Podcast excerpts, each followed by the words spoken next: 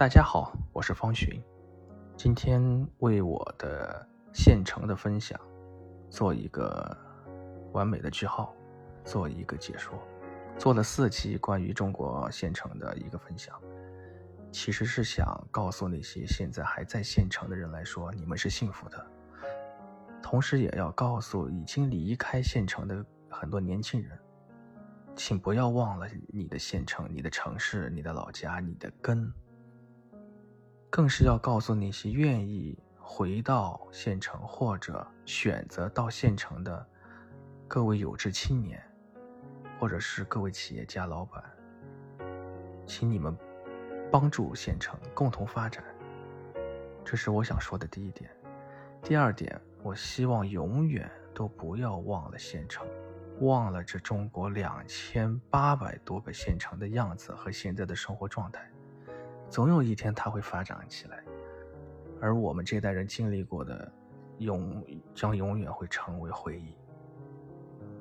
最近在跟很多学者专家聊天，我所谓的专家学者是你们见不到的，但是他们真真正在为中国的发展做着巨大的贡献，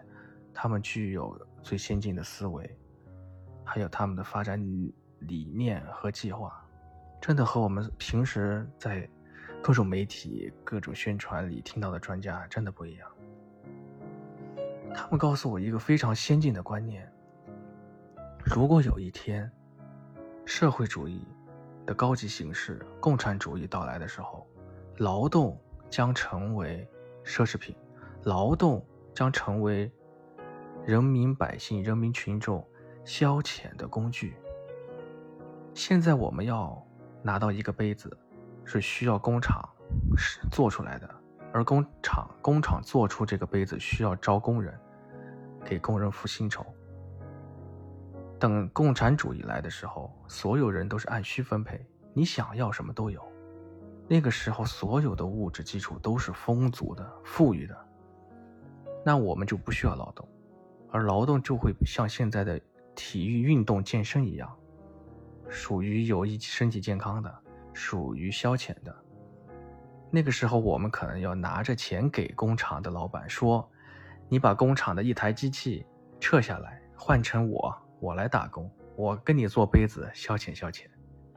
这就是共产主义，这就是最近跟很多学学者也好，很多科学家探讨的问题。共产主义没有意外的话，迟早会到来，而且我们现在也正在从共同富裕开始做，去完成这个目标。所以我做现成的这个传记，第一是想让大家很。平静一下，因为之前我那几几几个声音做的还是比较真相，还是比较露骨的，也比较犀利。然后想放慢一点节奏，通过对现成的描述，让大家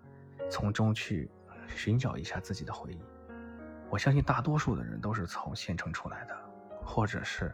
都去过县城，都感受过那里的景色、生活方式，那种 生活的侠义。所以，当以后县城的发展越来越好，人们肯定会越来越忙碌，节奏越来越快，甚至到了共产主义后，连县城可能都是工业化，都是城市化，都是高科技，都是高楼大厦。我们再回过头来想一想，曾经的县城是什么样？希望我能通过我这个分享，让大家保留记忆。同时也告诉大家，总有一天，劳动也会成为我们消遣的对象。珍惜现在的劳动，珍惜现在我们的付出，珍惜这份付出的感觉。也许到我们的下一代、下下一代、再下下下一代，他们可能以为劳动是一种运动方式呢。好了，我就说到这里。同时呢，也留给大家一个话题。你觉得共产主义还有多远才能到来？